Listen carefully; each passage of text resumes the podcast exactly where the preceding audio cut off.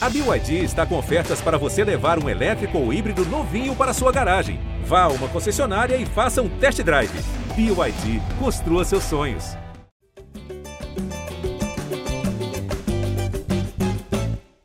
Gé Flamengo na área, começando a edição de número 286.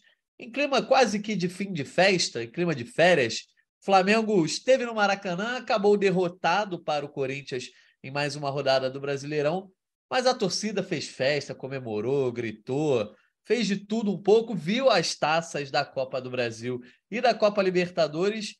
Então, o time deu uma volta olímpica. Foi um dia para fechar de vez este ciclo desse ano 2022 tão vitorioso, depois de duas taças em sequência. Boa parte do time nem esteve relacionado para o jogo, ficou lá na tribuna do Maracanã. E a gente está aqui não só para falar dessa festa, mas também dessa reta final do Brasileirão, inclusive de temas que não são tão positivos assim. Eu, Jorge Natan, hoje estou ao lado de Arthur Mullenberg, a voz da torcida, e também dos repórteres Fred Uber e Letícia Marques. Vou começar com o Artuzão, porque, Arthur, foi um dia de festa no Maracanã e você esteve presente, driblou a chuva, é, não bateu a preguiça como em outros amigos que eu conheço. Esteve lá no Maracanã, acompanhou. Foi uma festa basicamente protocolar, não teve nenhuma grande pirotecnia, mas o importante é que a torcida foi lá e também exaltou todos aqueles heróis das duas Copas, Copa Libertadores e da Copa do Brasil.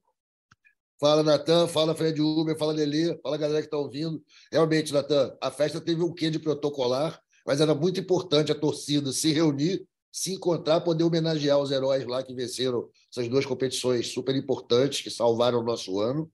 E estava uma festa muito bonita, cara, apesar da chuva, Maracanã lotado, mó astral da, da arquibancada.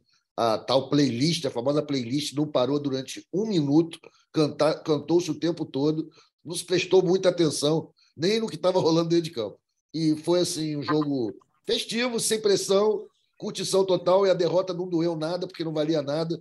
Na verdade, eu fiquei até, de uma certa maneira, Deus me perdoe, feliz pelo resultado, como é um agrado à torcida do Corinthians, que estava de parabéns por tudo que ela fez no seu caminho entre São Paulo e Rio de Janeiro, agindo civicamente, foi muito legal. E, pô, cara, o jogo maravilhoso, independente do resultado.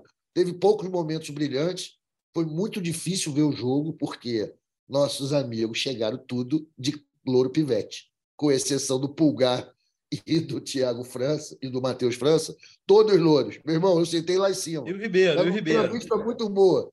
É, e o Ribeiro entrou depois. O padre não dava para saber quem estava jogando. Não dava para saber quem estava com o pé da bola, eu não conseguia ver o número, mas tudo certo. Golaço do Matheus França, um golaço, golaço, golaço. Foi bem na minha frente, porque eu não sei por que o Corinthians resolveu inverter a ordem natural das coisas e atacou. O Ribeiro, o Ribeiro gastou, gastou tanto por esse cabelo que ele nem ia botar em risco, né? Perdão é isso aí, cara. Perfeito. Respeito ao investimento. E foi legal, Mariano. A gente estamos lá, compadre. O jogo é esse, depois a gente vai conversando aí. Estou feliz, o Flamengo ganhou, torcida estava linda, gente de todo o país. No meu lado da arquibancada tinha chileno, tinha pernambucano, tinha a família do Rio Grande do Norte. Ó, galerão, foi muito maneiro. Show de bola. O Caio Mota também entrou aqui na nossa chamada. Vou começar aqui. Quem chegou antes aí, Caio? Vou dar prioridade aqui para a galera que entrou antes. Fred Uber, seja bem-vindo aqui a mais um podcast. Dessa vez você e Caio Mota muito mais descansados, muito mais tranquilos, assim como esse jogo é, no Maracanã. Flamengo acabou sendo derrotado, mas a torcida, assim que deu o apito final, começou a cantar um hino, começou a gritar. Obviamente, esse resultado, e, e seja lá o que vai acontecer contra Curitiba, Juventude e Havaí, também não faz diferença, né? A torcida quer mais exaltar esse time que mais uma vez entrou para a história. Pois é, fala Natan, Arthur, Caê e Letícia. Assim, a mobilização não era não era para um jogo, né? Era para comemoração, para fazer festa, para ver as taças, para celebrar esse time que mais uma vez fez história, é, cada vez mais entra num, fica mais acima, né, na história do Flamengo. Mas o jogo, o jogo até foi, foi legal, né? Assim, apesar da derrota, teve coisas boas alguns muito, muito jovens ganhando um minuto. Acho que isso que dá para tirar de mais legal desse jogo. É, Matheus Gonçalves entrando no final ali, é um jogador que tem uma expectativa enorme. Matheus França fazendo um, um, golaço ali de, de, centroavante, que ele não é, né? Fazendo realmente dando é, pessoal já começando a, a, a ganhar pontos para a próxima temporada, né? O Eric Pulgar também ganhando minutos. Então acho que foi mais legal por isso, pela festa e pela, por isso, pela, pelos jovens e por algumas caras novas ganhando mais minutos. O resto, o resultado acabou sendo o que menos importava. Pois é, eu ia perguntar isso justamente depois. Começou o vestibular para 2023, Letícia Marques? Porque é um elenco que tem muitas opções, né? Boas opções tanto no time A e no time B. O Flamengo conseguiu de fato montar aí duas equipes basicamente completas, uma titular e a outra um pouco menos titular. E tem jogadores que ainda vão buscar o seu espaço e tentar, de repente, oscilar de um time para o outro, né? E, então, acho que ontem começou um vestibular para 2023 e queria saber como é que você viu esse jogo no Maracanã. Fala, Natan, Arthur, Fred Uber e Caê, e a todo mundo que está nos acompanhando. É, eu acho que sim, né? Esse vestibular é uma brincadeira boa que você fez. A gente vem já comentando, principalmente sobre o Everton Cebolinha, que é um cara que vai pedindo espaço. Ele fez a jogada do gol do Matheus França, que é um golaço. E em contrapartida, você tem o Matheus França, que é um menino que vem sendo muito acionado pelo Dorival. Ele vai vai entrando aí nessa linha de sucessão de Vinícius Júnior, Renier e o próprio Lázaro, que já saiu do Flamengo agora mais recente, né? Então, assim, Matheus França é o futuro. Fred Uber lembrou do Matheus Gonçalves, que é outro cara que também merece essa atenção, mas acho que tem outras peças que chegaram nesse ano, mas não conquistaram um espaço no time das Copas, que de fato vão ganhando minutos nesse fim de temporada e cada vez mais se tornam boas opções para 2023. E o Eric Pulgar é um deles. Fez uma partida assim bem bem justa e tudo mais. Ele mostra muita qualidade técnica, eu acho, mas claro que ainda precisa é, de adaptação, ritmo e tudo isso que a gente já sabe. Mas esses minutos agora nessa reta final com certeza farão a diferença. Caê Mota, seja bem-vindo. É, a gente sabe que é uma temporada que vai ser um pouco diferente, porque as férias vão vir antes e já vai ter uma competição muito importante no começo do, do ano que vem, que é o Mundial de Clubes. E basicamente quem já estava programado para sair, sei lá, como Diego, Diego Alves, muito provavelmente é o que se concretizará. Você acha que esses últimos jogos aí do Brasileirão, são quatro partidas depois da, dessa conquista da Libertadores, podem ter alguma influência em termos de renovação, de permanência, ou até de, ah, de repente esse cara a gente vai emprestar na temporada que vem? Ou você acha que isso já vem traçado muito antes ao longo do ano?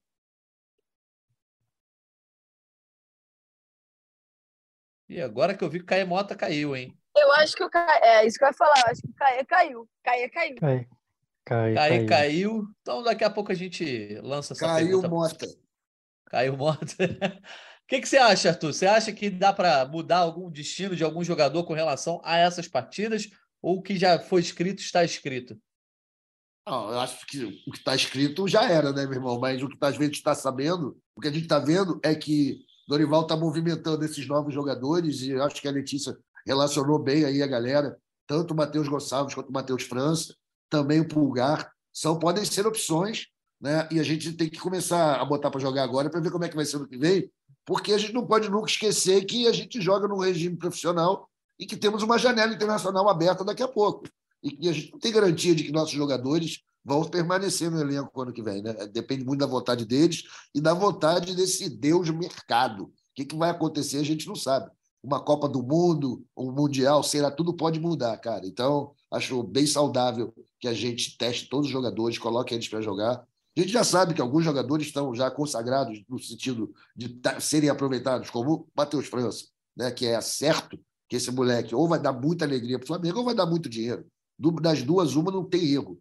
Matheus Gonçalves, que dizem que é o melhor de todos, né? também estou muito curioso para ver ele jogando entre os adultos, ele tem já um, negócio forte lá com, na base. E, pô, gostei também do Pulgar, cara, como eu já falei já da última vez que ele entrou né, contra o Santos. Eu acho que ele é um jogador que pode, pode trazer boas surpresas aí para gente. Joga com esse pessoal chileno que estava do meu lado ontem, falou que ele é um dos melhores do país, os caras eram fãs dele.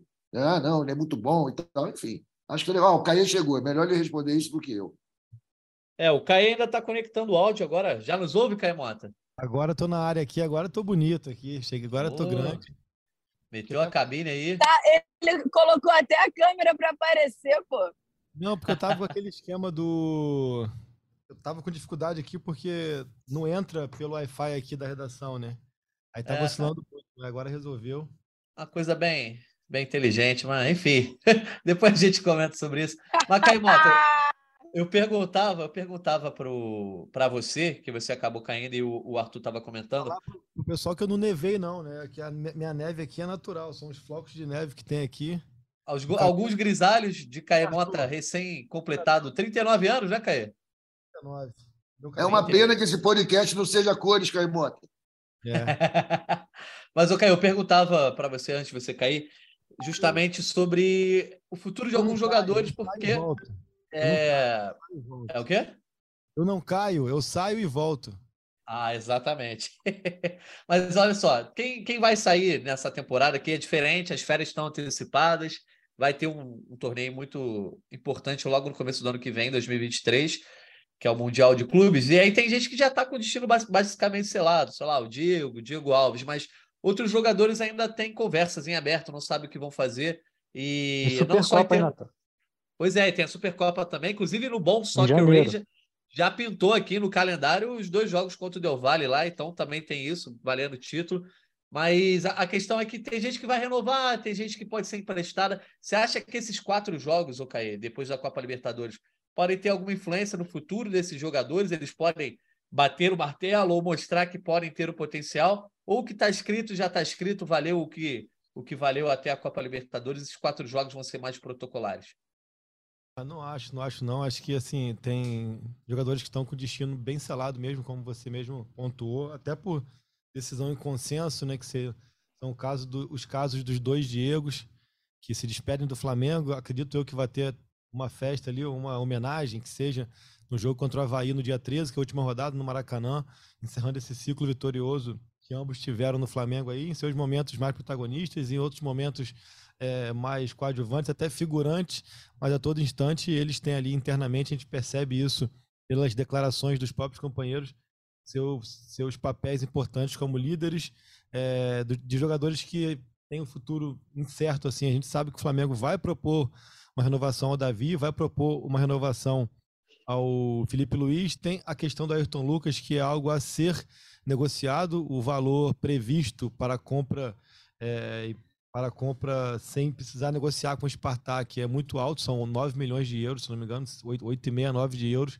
Eu acho que é muito alto para um lateral. O Ayrton que é, teve o um início ali mais radiante e com o passar do tempo foi ganhando confiança, fez uma excelente final de Libertadores, foi muito importante, não só pela expulsão, mas por dar um pouco mais de vigor naquele lado de campo, por dar amplitude a um jogo onde, onde o Atlético estava muito bem fechado e muito bem postado. Acho que aquela partida assim foi importante para tirar qualquer tipo de dúvidas sobre esse futuro de tentar ou não manter o Ayrton Lucas. Eu acho que o grande caso aí que é mais incógnita, porque depende muito de, da questão até particular, é o Rodinei. Assim, acho que a, a gente sabe que até bem pouco tempo estava decidido em consenso de que não ficaria. Ainda acredito que é muito improvável uma renovação. Acho que tanto o Flamengo quanto o Rodinei entendem que é um fim de ciclo, mais do que qualquer coisa, assim. Mas como tem essa, esse, esse, esse momento de exceção, que é, que é a disputa do Mundial, a gente tem que esperar e ver, de repente, não vai ter um, uma conversa nesse sentido, mas eu ainda acho que o Rodinei vai acabar seguindo outros caminhos, por mais que tenha todo esse apelo, torcida gritando fica Rodinei, Gabigol, todo mundo, mas eu acho que é, ele mesmo e o clube também entende que é um, é um, ciclo encerrado, são quase sete anos de clube, com uma passagem pelo Inter e volta. Então acho que passa muito por isso mas é, não vejo esses três próximos jogos como, como fator decisivo para nada mais, é mais para dar rodagem, mesmo alguns nomes vocês falaram aí, acho que o Pulgar é um nome que, que me desperta muita curiosidade do que ele pode ser ainda para o Flamengo, acho que é um jogador de seleção chilena, campeão de Copa América, com uma rodagem é, importante na Europa, então assim, acho que ele não teve a sequência aqui, não teve as oportunidades pela lesão e também porque ele pegou o Thiago Maia muito bem é, é, dono da posição ali, mas eu acho que ele iniciando uma temporada, ele pode ser um cara que vai brigar por seu espaço, por toda a experiência, toda a capacidade técnica que ele tem. É, pensando aí mais é, o Flamengo entender também como é que ele vai trabalhar Mateuzinho e Varela. Varela mais preocupado com uma convocação para a Copa do Mundo até, e é muito justo, é muito correto que seja assim, né? É, então acho difícil que jogue, mas com o Mateuzinho também é, ainda oscilando, mas voltando a mais próximo do que ele já foi em algum momento. Enfim, acho que isso que tem que ser, vai ser levado em conta. E os garotos, né?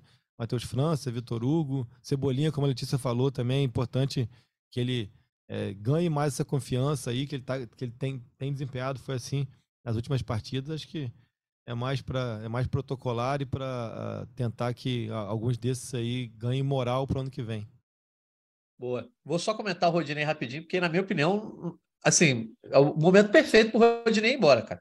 Conseguiu dar a volta por cima, o cara foi decisivo, decisivo né, em termos, não foi nenhum Gabigol fazendo gol na final, mas teve suas participações decisivas nos dois títulos e faz participa da jogada do gol do Gabigol. E ainda é ovacionado no Maracanã, a galera gritando o nome dele. Cara, não tem por que bater, né? Dar soco em ponto de, ponta de faca, ficar aí de repente enfrentar mais um desgaste. Acho que é hora do Rodinei ir embora e vai sair por cima e de repente daqui a 10, 15 anos a galera vai encontrar o Rodinei na rua e vai falar que ele é ídolo do Flamengo.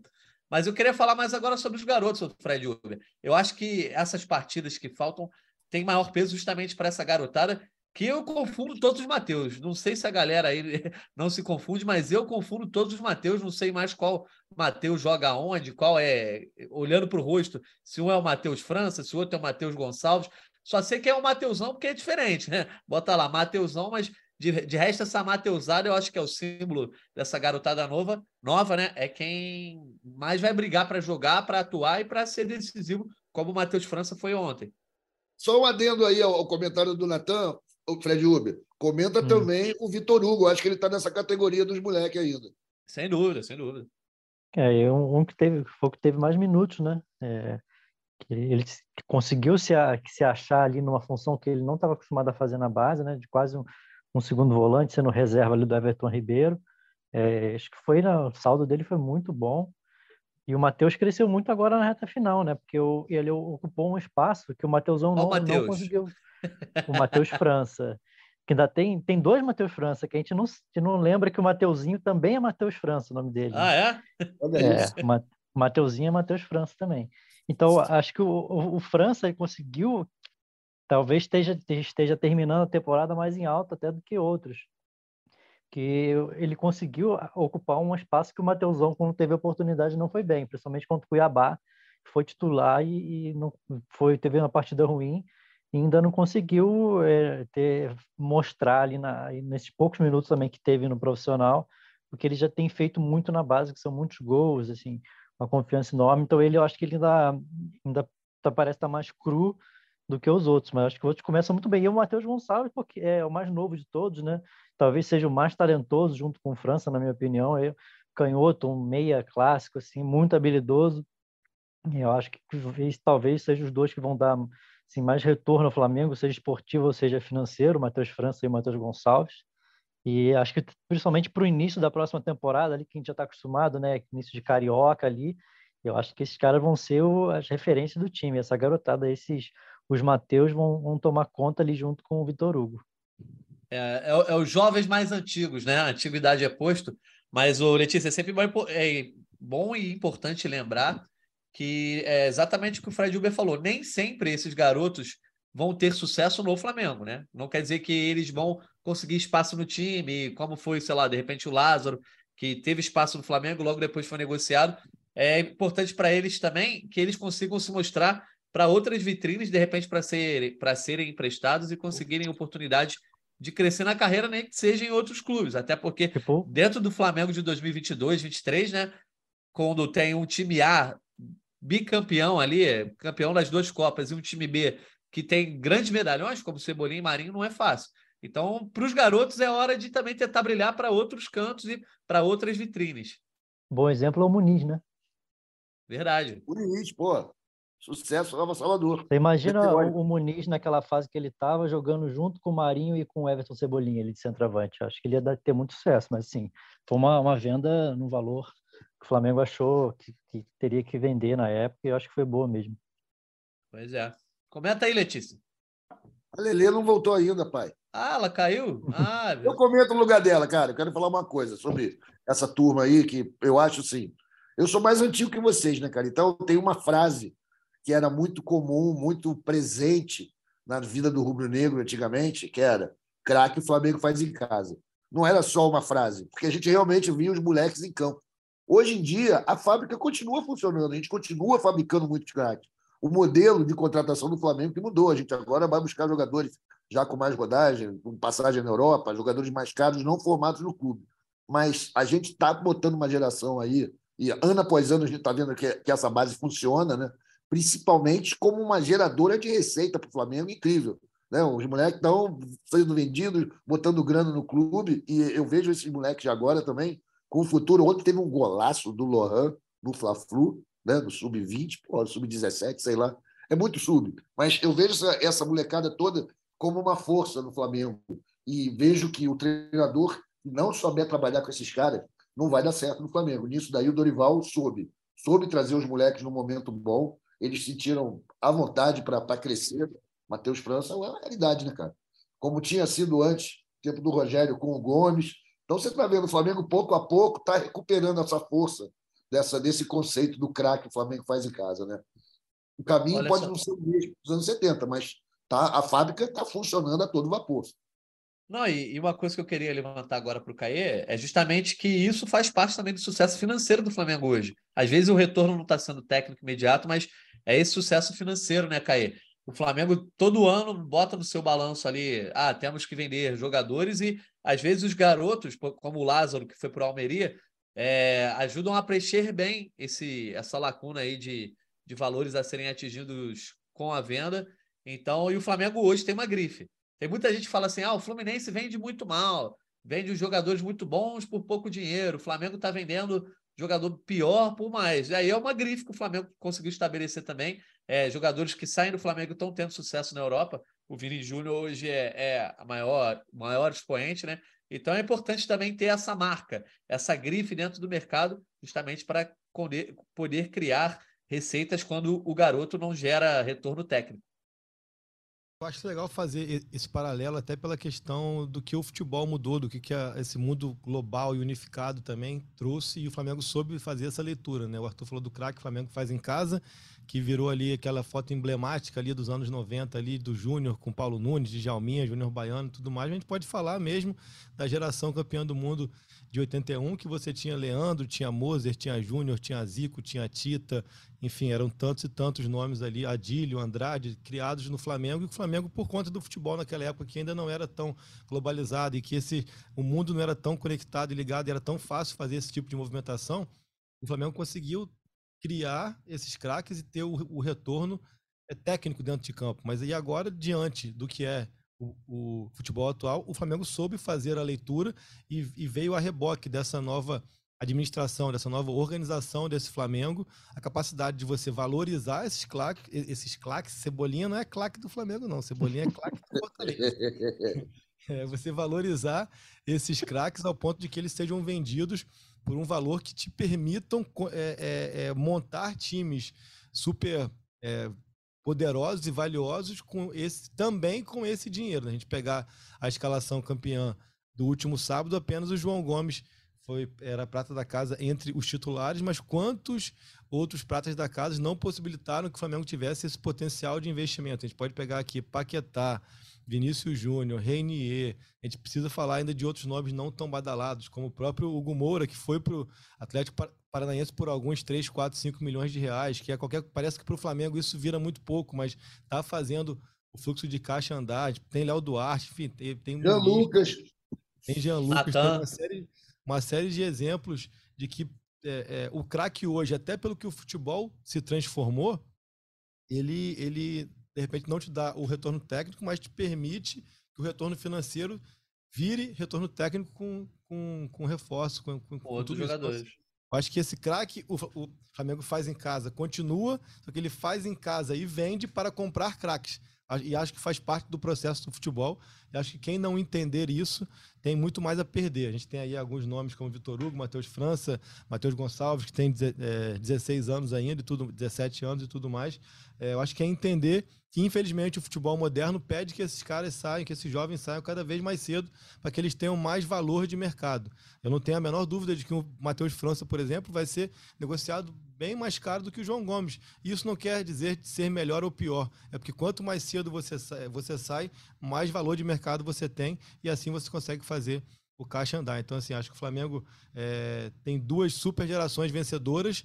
Uma de craques feito, feitos em casa e que deram retorno técnico, e de outros também de craques feitos em casa que não chegaram a desfrutar disso aqui, mas que permitiram que o Flamengo contratasse e comprasse outros craques, né? Acho que isso que é, que é legal de falar. E o Flamengo Caí, assim, uma, uma coisa legal também, cara, é assim revelar não só jogadores jogadores de frente, cara. Isso é, é isso para no aspecto financeiro faz uma diferença enorme você revelar um monte de jogador de, lateral, zagueiro, só revelar jogador de defesa, você pode ter o jogador que você quiser, assim, de qualidade, mas financeiramente faz uma diferença enorme. Então, você, você deu o exemplo aí do João Gomes, você viu, você vendeu o Matheus Gonçalves e o Matheus França, financeiramente é uma diferença muito grande. Exato, assim, Perfeito. cara, e, e, um exemplo tam, também é, que tudo é, é, interligado, né? Como que vem dessa questão da construção, que vem desde o do processo de austeridade lá com bandeira, de você entender, de você é, saber sofrer financeiramente também por um período tal, porque o Flamengo hoje, ele se dá ao luxo de recusar propostas de 10, de 15, de 20 milhões de euros se ele achar que não vale a pena. Foi recusada uma proposta de 20 milhões de euros pelo Pedro. Em qualquer cenário, essa seria uma, uma proposta, cara, eu, te, eu não só te vendo, como eu levo de Uber no aeroporto e levo no colo no avião. Entendeu? Mas assim, hoje em dia o Flamengo tem essa capacidade de falar: não, não, não, não. Não quero, eu prefiro que ele tenha retorno técnico aqui. Eu acho que, acho que o Flamengo vai passar muito por isso com o João Gomes. É, que tipo de percepção que o Flamengo vai conseguir ter do mercado do João Gomes, que é inevitável, que vai chegar propostas pelo João num período breve. Acho que nessa próxima janela, por conta do Mundial, o clube vai segurar bastante mas no meio do ano que vem vai ser um pouco inevitável que esse assédio cresça e que o próprio João pense em novos passos na carreira dele. Só que me chama a atenção, coisa que me preocupa, mas é uma coisa que, eu, que a gente vai observar, que é o seguinte: eu acho que tem uma diferença grande de expectativa e realidade do que o Flamengo acha que vai receber e do que o mercado vê de valor com o João. E aí tem que ver até que ponto o Flamengo vai flexibilizar isso, até para que o menino também não seja prejudicado, né? Mas é isso, é, é um Flamengo que, que chega a vender o Léo Duarte, como o Fred falou, um zagueiro, um zagueiro que está longe de ser um virtuoso, longe de ser um grande destaque, mais caro do que o Fluminense vendeu o Luiz Henrique, que é a, a, grande promessa dos últimos poucos anos do Fluminense, entendeu?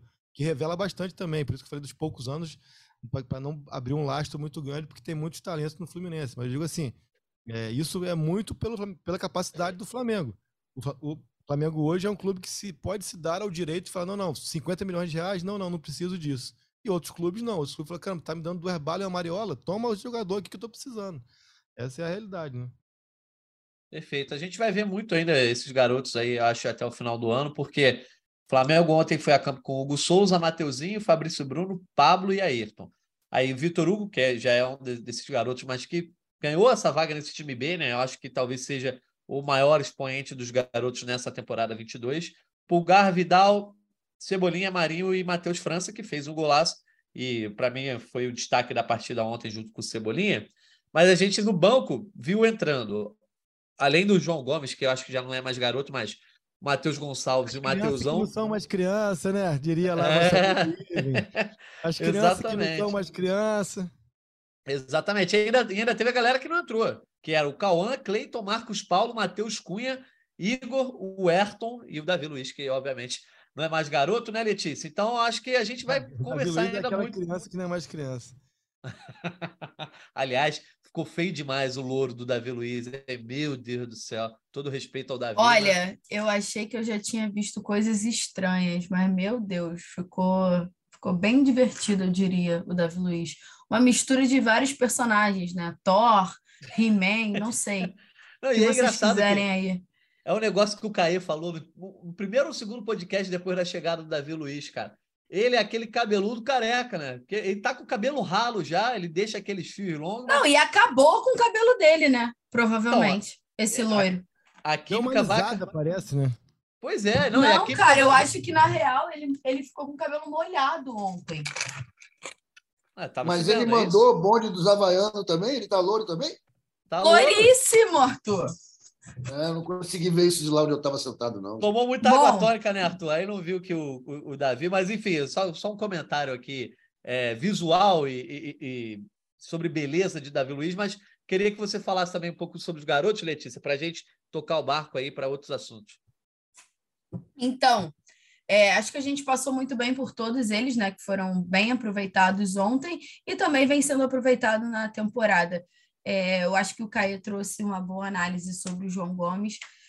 Proposta deve chegar, concordo com o Caio que o Flamengo deve segurar, principalmente pela, pela quantidade de grandes torneios que vai disputar no primeiro semestre de 2023, né? Porque a gente já está pensando na próxima temporada, mas também tem que avaliar o que, que se espera receber do João Gomes e o que, que vai receber de fato do João Gomes. Isso vai além de, da diretoria do Flamengo, né? Eu acho que vai também pelos torcedores nessa alta expectativa no garoto. E Matheus França, para mim, é um grande nome. A gente até subiu uma matéria bem legal, porque o Dorival falou sobre o jovem que, que fez o gol ontem, golaço, como todo mundo falou. Então, assim, tem, tem uma jo tem são vários jovens, desculpa, Natanzinha, que eu, eu, pensei uma coisa na hora que vocês estavam falando, que eu me ausentei um pouco, mas eu fiquei aqui ouvindo, né? É clube de regatas do Matheus, né? Porque tem vários, a gente até se confunde. Fred Uber lembrou que o Mateuzinho também é Matheus França, a gente deixa passar por aí. Mas são vários, brincadeiras à parte, assim, são vários Mateus que fazem sucesso na base e vão galgando aí esse espaço no profissional. Quando o time está bem, é mais fácil com que a base seja utilizada, né? Dessa forma que é hoje. Eu acho que o Renier é um grande exemplo. Ele foi bem utilizado pelo Jorge Jesus lá em 2019, né? Estreou com o Jorge Jesus, fez algumas partidas, foi muito importante no, na reta final ali do Campeonato Brasileiro. E o Matheus França até se assemelha, né? Matheus França, dos 15 jogos que ele fez, depois da lesão, foram seis, eu acho, como titular, ou cinco como titular, e a mesma quantidade de gols, mais ou menos. Então, é um jovem que vai sendo utilizado ali, vai ganhando minutos, vai ganhando experiência, e o Flamengo só tem a, a ganhar com isso, principalmente financeiramente. Né? Perfeito.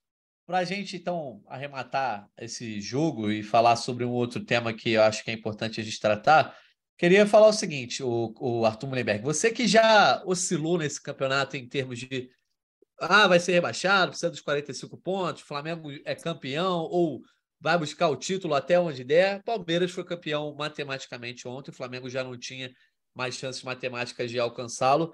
E nesse momento, com a derrota, o Flamengo ficou com 61 na terceira colocação.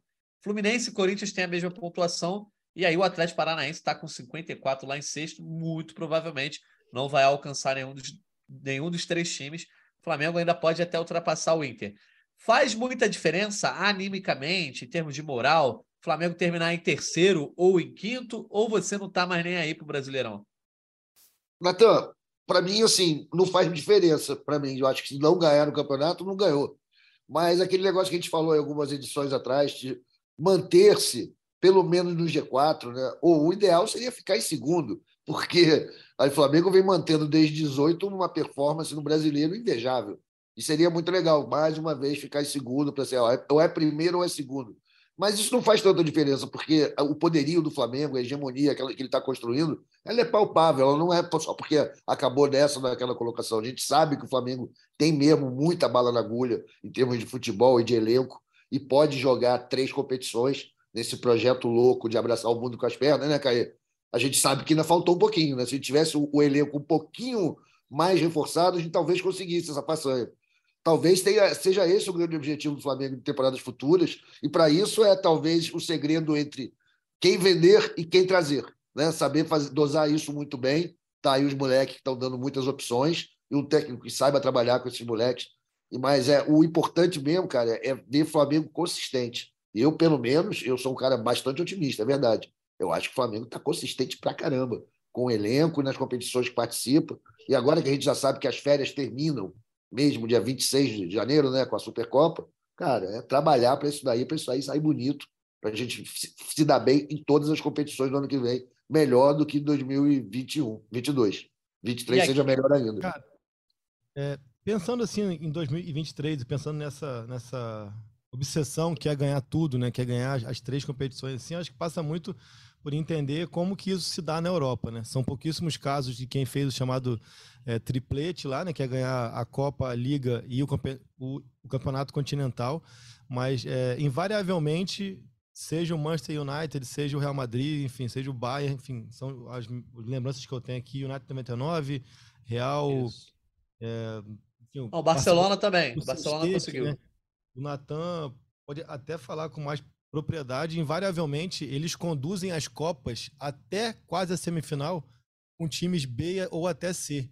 Exatamente. E aí, se esses times conseguirem levar até uma semi de Copa, na Inglaterra tem um caso que é, vai jogar em Wembley, que é muito importante e tudo mais, aí sim o time principal faz seus dois ou três jogos somente em busca do título. Então, assim, pensando num, em você não desgastar tanto o seu elenco, para que tenha essa capacidade de chegar com fôlego nas três, seria você conseguir disputar uma Copa do Brasil da terceira fase até a semi, pelo menos, são três fases, terceira fase, oitavas e quartas, com seu time B ou seu time C. A questão é que lá, o cara, às vezes, na FA Cup, ele vai pegar numas quartas de final um Preston North End na da terceira divisão. Aqui vai pegar na, na, nas quartas de final um São Paulo, um Atlético, um Corinthians.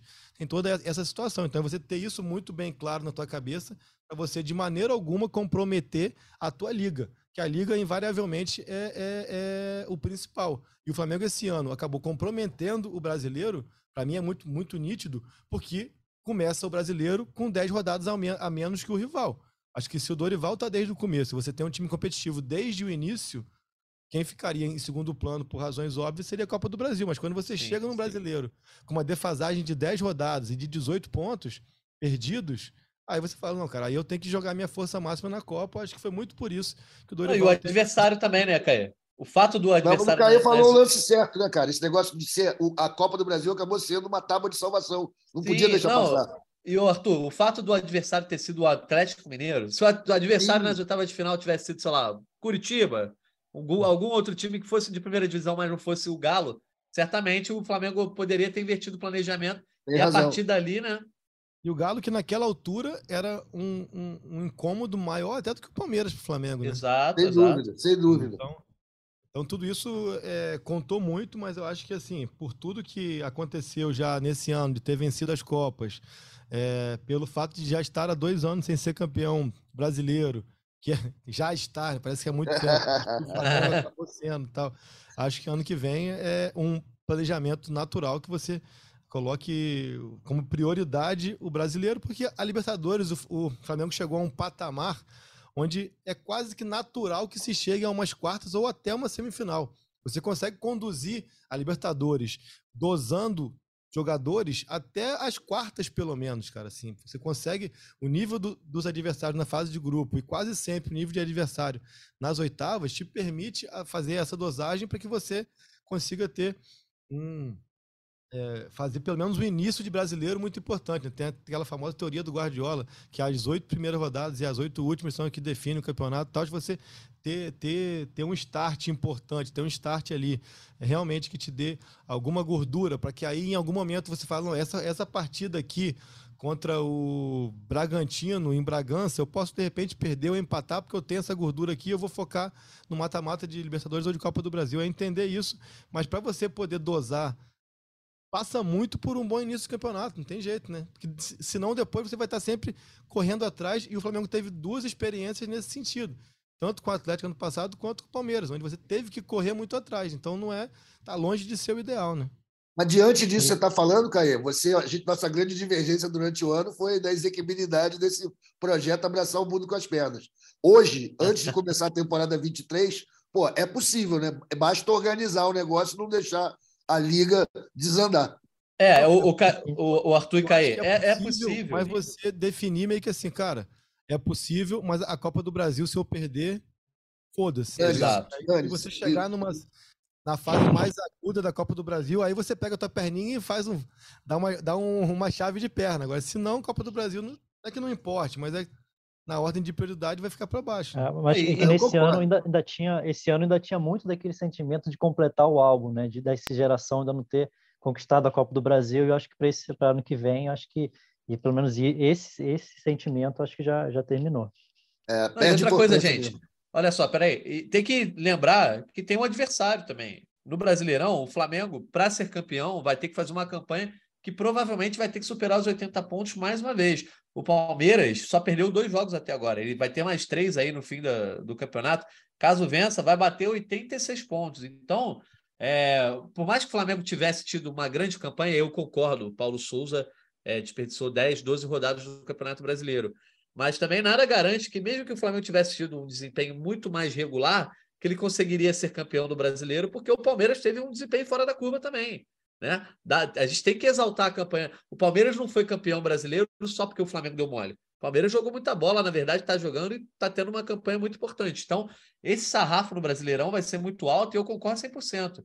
Tem que, tem que ser focado. Também acho que o Flamengo vai entrar numa vibe de querer ganhar a liga, que é o que acontece muito na Europa, né? O Real Madrid, por exemplo, ah, ganhou Champions, não sei o quê, sempre quer ganhar Champions, mas quando fica dois, três anos sem ganhar o Campeonato Espanhol, ele foca em ganhar o Campeonato Espanhol. Eu acho que o Flamengo, ano que vem, tem que focar sim em ganhar o Campeonato é, Brasileiro, sempre observando as Copas também, mas o Campeonato Brasileiro eu acho que é muito legal. É, é um campeonato que te faz ali, te mostra como o teu time é grande, como o teu elenco é bom. E, e, mas é, é, importante ficar de olho justamente nesse adversário. O Galo, a gente não sabe como vai acontecer, mas o Palmeiras, ano que vem, certamente não deve baixar esse sarrafo, né, Letícia? Com certeza não, Natan. Acho que o Campeonato Brasileiro, muito se fala, a gente já discutiu aqui em outro, em outro podcast, que o Flamengo precisava, é, na época que o Flamengo ainda tinha possibilidade de título, né? o Flamengo precisava vencer todas e torcer para o Palmeiras perder algumas partidas no meio do caminho. Isso faz com que o Flamengo não fosse o único é, com possibilidade, né? Quando você ainda precisa de uma combinação de resultado, a situação é totalmente outra. E a tendência é que, com altos investimentos, não só do Palmeiras agora, que ganha mais um título e esse título traz mais dinheiro ao Palmeiras para fazer mais investimentos, tem outros times que estão se reestruturando. É, quem vai subir né, da Série B também tem uma possibilidade, né? A gente tem clubes aí que já viraram SAF. Então, cada vez mais o Campeonato Brasileiro vai ficando um pouco mais acirrado, e isso faz com que fique ainda mais complicado. Quando você disputa o Campeonato Brasileiro, aí você ainda vai se classificando nas Copas, que é o que aconteceu com o Flamengo recentemente. Você chega em um determinado momento que precisa escolher um caminho, né? É difícil você manter as três frentes. É possível? É possível, mas é difícil. Não é impossível, né? Eu diria. Então, eu acho que cada vez mais o Campeonato Brasileiro vai ficar mais difícil daqui para frente. A gente vem vem vendo isso, não à toa a pontuação dos campeões aumenta, né? O Palmeiras não bate o recorde do Flamengo em 2019, certo? Se eu não me engano, mas ainda assim. O que, Caia? Palmeiras eu acho que ainda é abaixo do Atlético do ano passado. Sim, é, é abaixo, mas também é um. São pontuações muito altas, né? Mais de 80 pontos nessa, nessas condições. Palmeiras que também chegou a disputar as Copas até, até um certo mata-mata avançado. Assim, eu acho que em 2023 o negócio vai ficar de verdade. Ô, Letícia, você falou do negócio da grana aí. Como nessa competição entre Flamengo e Palmeiras em premiações, como que ficou? Quanto que a gente ganhou, quanto que eles ganharam? Então, o Arthur, o Flamengo ganha mais de 200 milhões nesses últimos 10 dias, né? Que foi pela Copa do Brasil e pela, pela Libertadores, mais de 200 milhões. Mas eu não sei qual, é, qual foi a arrecadação do Palmeiras com, com isso. Bem baixa, bem mais abaixo do que a do Flamengo, imagino eu, porque o título brasileiro não, não vai chegar perto desse valor. Mas aí, é. claro que entra todo o, o outro lado, né? Que a gente tem que debater também. Eu acho que a arrecadação do Palmeiras estava prevista 800 milhões, se eu não me engano. E o Flamengo deve bater um bilhão total, né? Falando ali naquele valor total. Acho que é algo perto disso, Arthur. Só para dar informação rapidinho certinha, o, o, Galo fez 84 pontos no ano passado, o Palmeiras pode chegar a 86. Então, vamos vendo. Fala aí, Caê. E o Flamengo é, pode chegar a 70, fez 71 ano passado, né? Pois é. O é, da, ficou bem da, longe. Premia, da premiação que o Arthur falou, assim, o brasileiro, a, a diferença é tem uma, o campeão não tem tanta diferença em relação aos, outros, aos demais é, segundo, terceiro, quarto colocados. Ó eu não estou com um valor de cabeça aqui, eu acho que é tipo 40, chutando aqui, 40 milhões o campeão e 35 o segundo, e o terceiro é 30, entendeu? Não tem tanta diferença. Então, de premiação, o Flamengo vai, sobrou muito em relação ao Palmeiras. Porque a é, premiação é, da Libertadores. É, que a gente ganha, pô. Maneiro. Libertadores é. Não, foi muita diferença, porque Libertadores é em dólar. Né? Pois é. Olha só, para a gente. foi então... ótimo. Ô, Natan, só uma frase que eu gosto, que eu acho bem curiosa, que eu ouvi uma vez nessa, nesse papo aí de Campeonato Brasileiro, se o Flamengo deveria chegar ou não na segunda colocação. É, eu vi uma frase que o segundo é o primeiro dos últimos, né? Então, assim, não faz diferença nenhuma. A diferença isso aí eu sou contra. Sou A contra essa diferença financeira é pouca, pô, para um clube que ganhou mais de 200 milhões em, em 10 dias, com dois títulos. A diferença é mas- essa daí mesmo que o Fred falou. Acho que são 4 Não. milhões de um para o outro. Mas quem quer ser o Real Madrid da- do Hemisfério Sul tem que pensar sempre em ficar no mínimo em segundo. Também acho. É Tem isso, essa história de é isso. vice, não. O, a- a- a- o duelo de argumento de vice era quando tanto o Flamengo quanto os rivais estavam todos ferrados, entendeu? Aí ficavam lá pegando migalha, ah, você é mais vice do que eu.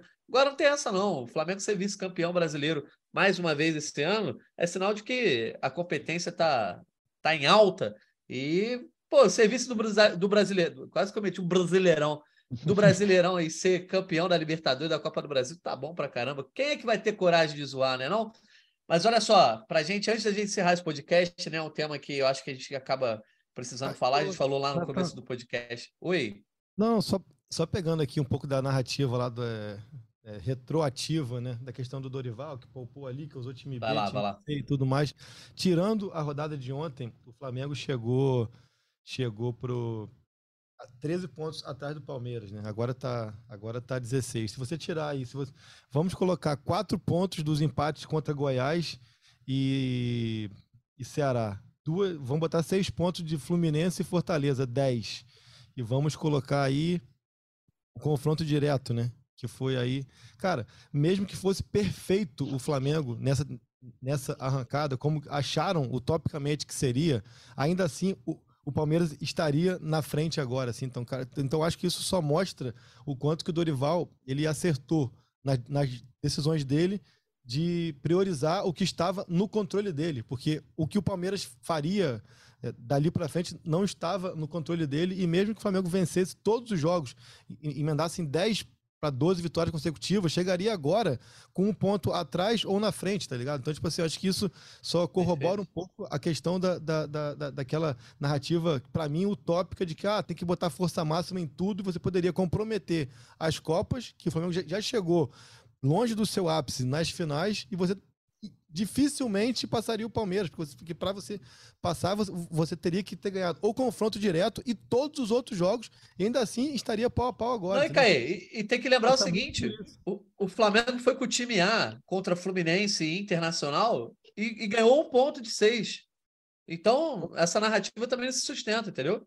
Exatamente, cara. Então, assim, eu acho que, eu acho que é, até a própria campanha do Palmeiras, sem dar brecha, corrobora um pouco é, a decisão do Dorival, fortalece a, a decisão do, do Dorival, porque se por acaso ele, é, de repente, sacrificasse algum jogo de Copa para colocar força máxima no brasileiro, ele, ele ainda assim dependeria de tropeços que não aconteceram do Palmeiras, cara. Acho que é muito importante ter isso em mente, porque acaba que o pessoal abraça uma, uma narrativa que, é- que é muito fora da realidade. Pelo menos, pelo menos, eu não, eu não ouvi ainda nenhum tipo de torcedor fazer comentário, ah, mas não ganhamos o Brasileirão, assim.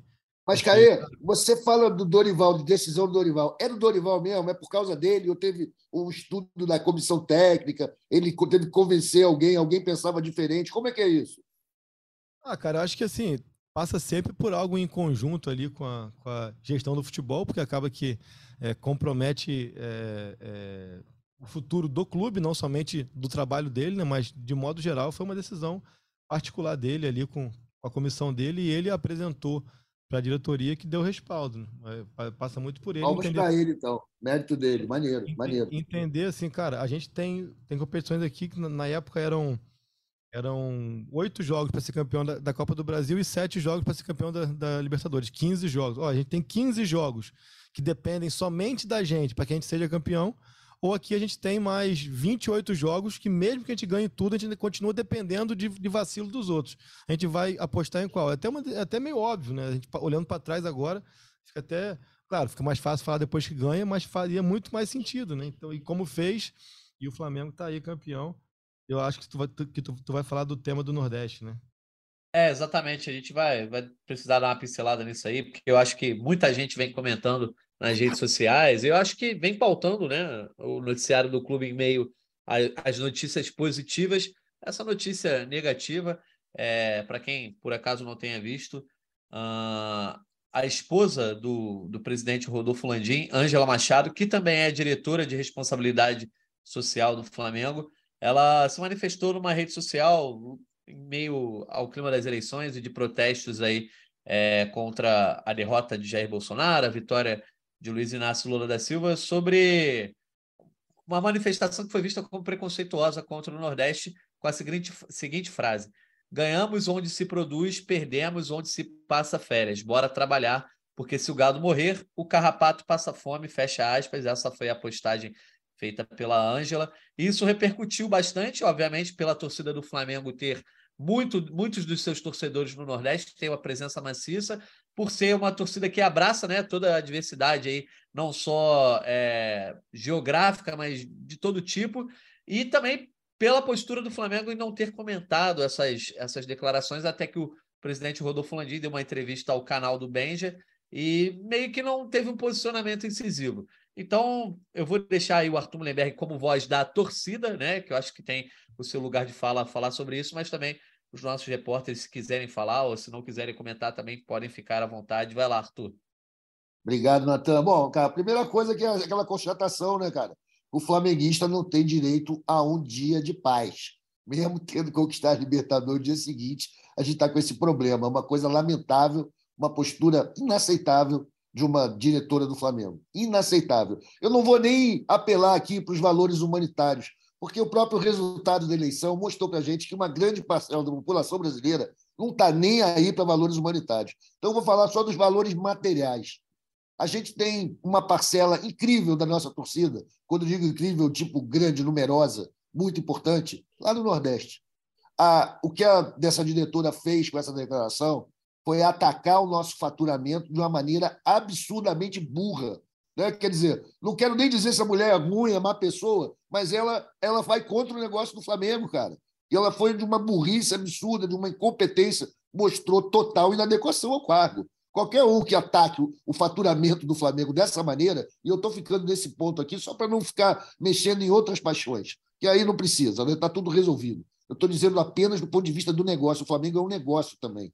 Isso não se faz. Isso é uma burrice e a lamentável declaração do presidente dizer que isso é problema da mulher dele. Ele não se posicionar foi pior ainda. Porra, o Nodinho é empresário, cara. Como é que o cara deixa alguém derrubar o teu faturamento dessa maneira? Ele não fala nada e acha bonitinho.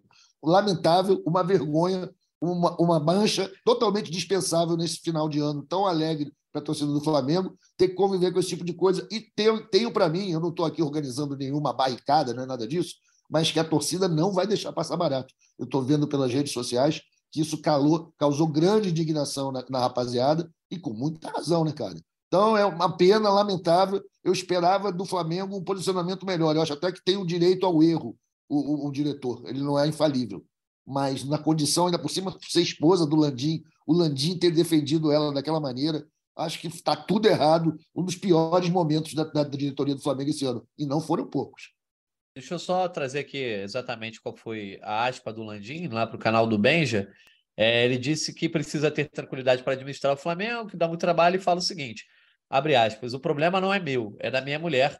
Ela tem o direito de se posicionar e falar o que quiser. O problema é a vontade dela. Ela é uma pessoa física e tem o direito de se posicionar. É uma decisão íntima dela. Cada um tem o direito de agir e pensar como quiser. Fecha aspas. E aí, meus setoristas, repórteres, o que, que vocês querem falar? Se não querem falar, fiquem à vontade, não vou levantar bola para ninguém. Tá, peraí, Natan, antes de passar para os profissionais aqui, ainda Vai teve lá. um complemento dessa entrevista a lá Bolsonaro, né? Se continuar me perguntando, acaba a entrevista agora. Ô, Landim, toma vergonha, meu amigo. O que, que, é isso? É, ele falou o seguinte, né? Eu já entendi o recado, é, em aspas também. Vamos mudar de assunto porque o recado está dado. A não ser que você queira que eu pare a entrevista para cuidar do assunto, fecha aspas. Bozo, coisa de bozo isso. Enfim, mas vamos lá, meus repórteres. Vocês querem comentar alguma coisa? Fiquem à vontade, se quiserem falar, se não quiserem falar. A gente precisava abordar esse assunto aqui, que é um assunto de interesse do ouvinte, mas vocês fiquem à vontade para comentar ou não. Cara, é, tem coisa que, assim, a gente fala, eu acho isso, eu acho aquilo. Esse é um caso que não tem que achar nada, né? Esse é um caso que é um fato que foi um comentário extremamente preconceituoso, desnecessário. É, por mais que tenha sido, parece ter sido ali que você pega e, e, e e compartilha, mas compartilhou uma idiotice, uma, uma xenofobia, e que, independentemente de Flamengo, independentemente de qualquer situação, tirando do, do contexto do futebol, é totalmente é, é repudiável. Assim, a gente tem que que sempre posicionar nesse sentido que é algo que não cabe. Nunca coube e agora menos ainda. Então esse é o primeiro ponto. O segundo ponto, assim, acho que o fato dela ser diretora do Flamengo, para mim, pesa muito mais do que ela ser esposa do presidente, entendeu? Acho que se fosse só esposa do, do, presidente ficaria nessa primeira parte do comentário, que é a questão. E diretora de responsabilidade social, né? Ela se der, que fica nessa primeira parte do comentário, que é o fato dela ter tido uma atitude ali que a gente tem que repudiar e tem que cada vez mais posicionar nesse sentido. A gente está aqui como alguém que, de certa maneira, é, é, é, reverbera situações que a gente recebe muito de torcedores, assim, não gosto de falar muito de influenciar de formar opinião, mas a gente pelo menos tem que repassar aqui o tanto que nós recebemos também de pedidos de que, que, que nós dessemos voz a, a, a, essa insatisfação, a essa revolta que atingiu a torcida do Flamengo. Agora, eu acho que é, é, não vou tratá-la como esposa do Landim e acho que, acho que ele também não deveria tratá-la como, como esposa dele. Deveria tratá-la como diretora do Flamengo e que ela tivesse as, as, as, as punições cabíveis, como qualquer outro diretor teria, assim como o Matheus Grangeiro, por exemplo, teve é, o emprego dele. É, foi demitido por causa de uma foto de jogadores sem máscara no, no avião, como uma série de, de episódios que a gente pode é, é, enumerar aqui ao longo dessa gestão, como uma série de funcionários foram demitidos porque reclamaram da questão é, da premiação lá em Doha, enfim, uma série de situações. Então, assim, eu nem vou entrar no mérito aqui da, da pessoa física do Landim e da sua esposa, que aí é, é, não me cabe como setorista, mas como setorista me cabe aqui comentar da diretora. E acho que nesse sentido que faltou algum tipo de posicionamento do Flamengo, algum tipo de atitude do Flamengo, porque aí sim, como diretora, ela falava também em nome do Flamengo, não como esposa do Landim. Então acho que isso que faltou, enfim, é, o clube acabou tomando medidas ao longo da semana, é, é, até mesmo para tentar muito mais abafar o caso do que se posicionar. Eu também entendo totalmente os departamentos de comunicação, de marketing, ou, ou quem possa tratar desse tipo de situação de como. Porque a partir do momento que o presidente vai a público e se posiciona, fica difícil qualquer outra pessoa demovê-lo de ideia ou convencê-lo de que aquele posicionamento está equivocado ou está certo, ou que ele tem que dar uma, uma nota oficial. Né? Então, assim, acho que nesse sentido foi, foi muito mal conduzido, como o Arthur falou, né, num momento totalmente desnecessário, onde o Flamengo, onde o Flamengo e o flamenguista só tinha motivo para para comemorar, para estar tá feliz, e acaba que divide a pauta, divide o tema, divide o debate, como foi. É, falou-se muito no pré-jogo da questão lá da agência de turismo, falou-se muito no pós-jogo da questão é, do, do, posicionamento da, da diretora é, é xenofóbica. Então, assim, acho que isso é muito ruim. É, e, e, aí não é culpa da imprensa, não é culpa de ninguém, é culpa dos fatos. E não se deve permitir que fatos como esses aconteçam, principalmente numa semana de tanta alegria e tantas conquistas do Flamengo. Né? Então acho que é isso. É, vou falar aqui pela, pela, terceira vez. Procuro desvencilhar essa questão de ser esposa do Landim. É, aí é um outro debate, a gente entender até que ponto ela, como esposa dele, deveria ser diretora ou não. Acho que esse é um outro debate. Mas acho que, como diretora do Flamengo, assim como qualquer outro diretor que tivesse tal atitude, o clube, ao meu ver, deveria ter tido um, um outro tipo de posicionamento, de postura é, e de tomada de decisão. Né? Fred, Letícia, vocês querem comentar alguma coisa? Sim, é, já falaram bastante, né? Se concordo com eles, acho que além do, do conteúdo da, da postagem ser totalmente reprovável, né? Não tem como dissociar, não tem isso de pessoa física e pessoa jurídica ali, a, a diretora. Então, ainda mais sendo é, esposa de quem ela é. Então, não tem como dissociar, foi um, um ato bem reprovável, lamentável, e, mas normalmente acontece isso quando as pessoas começam a misturar política, às vezes religião, é, é, acontece muito isso. E, e acho que o pior também, além do, da postagem, do conteúdo, é a postura pós tudo, pós repercussão, né? Então, não, não querer dar um, um passo atrás, não, não reconhecer um erro, acho tão reprovável quanto. Eu queria só trazer uma notícia de agora mesmo, assim, sobre o assunto. Antes, claro, assina embaixo com toda a declaração do CAE, do Fred Uber e do Arthur também, mas a Delegacia de Crimes Raciais e Delitos de Intolerância, né, o DECRADI, a partir da, da notícia crime formulada, instaurou um procedimento para apurar todos os fatos.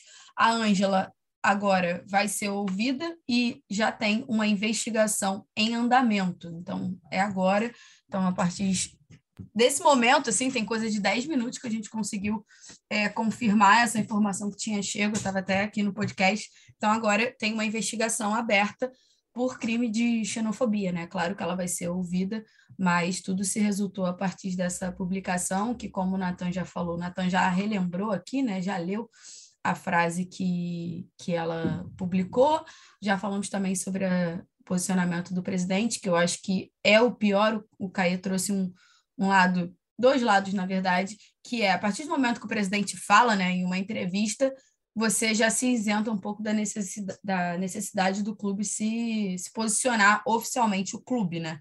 De fato. Então, eles se aproveitaram um pouco disso também, acredito eu, mas também tem um outro lado que é super necessário, que assim como a gente não tem que opinar pela Ângela ser a esposa do presidente, ele deveria tratá-la como ele tratou diversos profissionais que foram é, desligados do clube durante a sua gestão por coisas muito menores.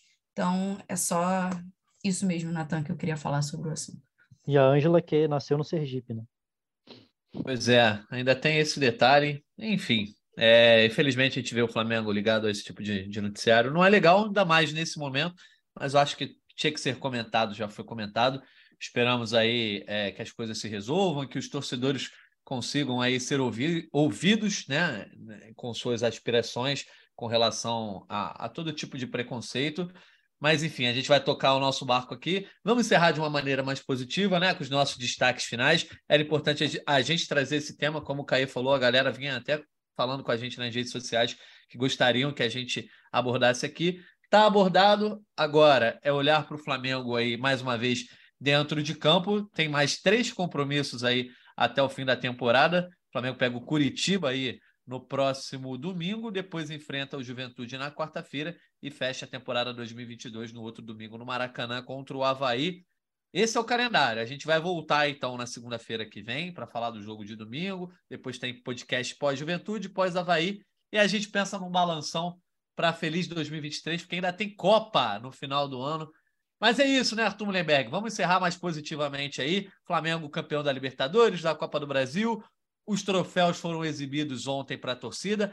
Não temos notícia ainda sobre quando e se vai rolar de fato é uma festa nas ruas, na Presidente Vargas. A gente está aí é, esperando confirmações e novidades sobre isso.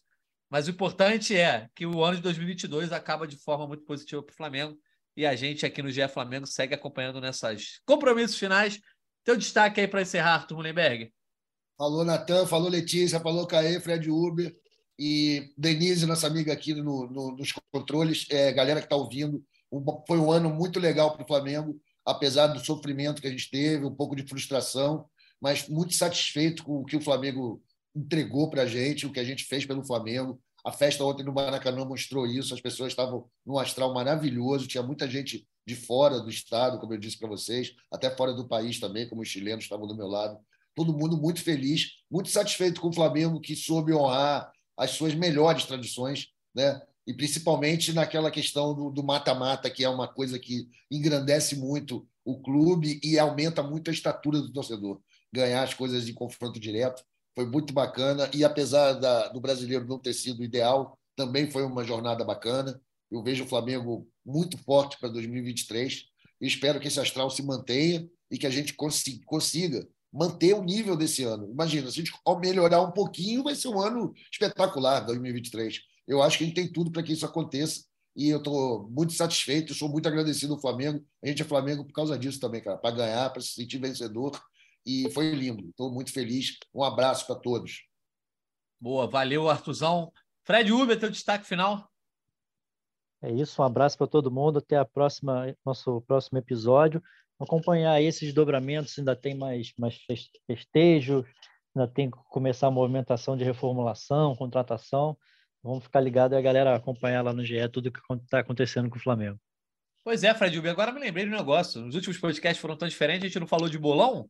Então, bolão, eu, eu botei em dobro a pontuação da Libertadores, tá? Que eu fiz só quatro pontos, que eu botei o Flamengo levando o gol. Vocês botaram todos, o Flamengo não levando o gol, fizeram seis pontos. Ainda assim, tem uma vantagem que parece ser confortável, Estou com 101 pontos na, liber, na Libertadores aí. Na hum. liderança. Fred Uber, você é o segundo com 94. Caemota é o terceiro com 93. Arthur e Fred têm 88. E a nossa Letícia, que fez dupla com a Giovana, 79. Quero saber o palpite, então, Arthur, antes de você desligar de fato, teu palpite para Fly Curitiba. Alberto ontem, cara, era a minha chance. Verdade. Gol do Yuri Alberto te quebrou, o, o, o Caê. Flamengo e Curitiba, o Arthur Mullenberg, só para retomar aqui o seu palpite. É, vou botar 2x1 um Flamengo. 2x1 um Flamengo, beleza, Artuzão, obrigado. Fred Uber, teu palpite? Eu vou de 1x0 Flamengo. 1x0 Flamengo, valeu. Letícia Marques, seu destaque final, seu palpite para o bolão. Palpite primeiro, 2 x 0 Flamengo.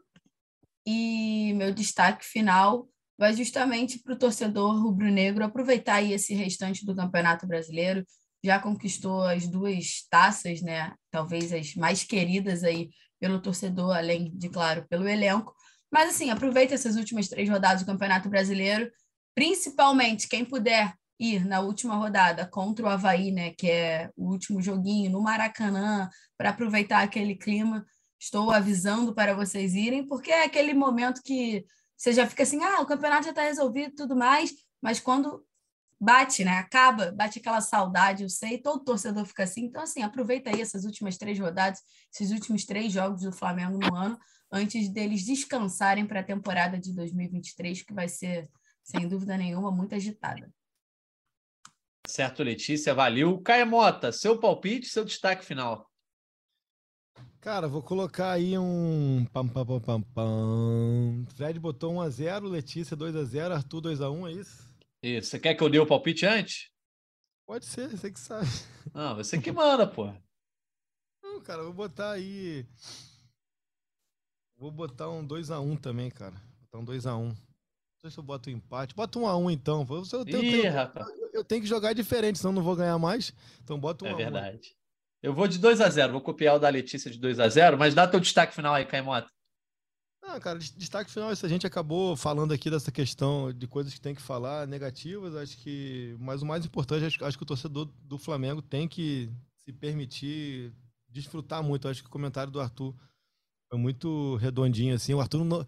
Vou parafrasear o Arthur, o Arthur não deixou nada na mesa, falou tudo que eu, que eu, que eu acho que deve, deveria ser dito aí, nesse momento do torcedor rubro-negro desfrutar, entender, lembrar, beber de novo, perder a voz de novo, continuar é, se divertindo aí, porque, cara, é legal demais você viver momentos assim e que o torcedor do Flamengo, num, num período não tão longínquo, é, achava que era tão distante, né? Então, assim, é, é, aproveitar mesmo, desfrutar esses momentos. Vai, vai na Gávea, tira foto com a taça, visita o museu, vai no jogo do Havaí, Desfrute aí que agora tem até o dia 28 de janeiro para se preocupar de novo e ter um jogo, um jogo realmente competitivo pela frente, um jogo que ganhou muita importância por ser contra o Palmeiras. Mas eu acho que esse momento é hora mesmo de tomar sua gelada, de desfrutar, de curtir esse fim de ano aí, é, é, tirando onda com os adversários. Quem quiser torcer pro Ituano, bote tua camisa rubro-negra no domingo, torça pro Ituano. É o momento, cara, de ser feliz, que acaba que o torcedor de futebol, de modo geral, passa o ano tão tenso, tão tenso, que parece que quando ganha um alívio e não uma alegria. Então tem agora esse, esse fim de ano mais longo para que seja feliz mesmo com tudo que aconteceu na última temporada. Show de bola, Caemota, é isso. Então, agradecendo mais uma vez aos nossos setoristas, né? Caê, Fred, Letícia, o Arthur Mullenberg, nossa voz da torcida. Hoje, Fred Gomes estava no chinelinho na folga, mas também agradecemos aqui a Denise Bonfim, que nos ajudou na gravação e na edição desse podcast. E a você, ouvinte, que esteve conosco aqui até o finzinho. Teve overdose de GE Flamengo na temporada, na temporada não, na semana passada. Dois especiais aí. Quem não ouviu ainda, ouve os dois depois da final da Libertadores. E a gente ainda vai ter mais três edições, pelo menos, nesse ano. A gente agradece o carinho e a audiência de todo mundo. Então é isso. Um abraço e até a próxima. Petkovic para falta, cobrança! Gol!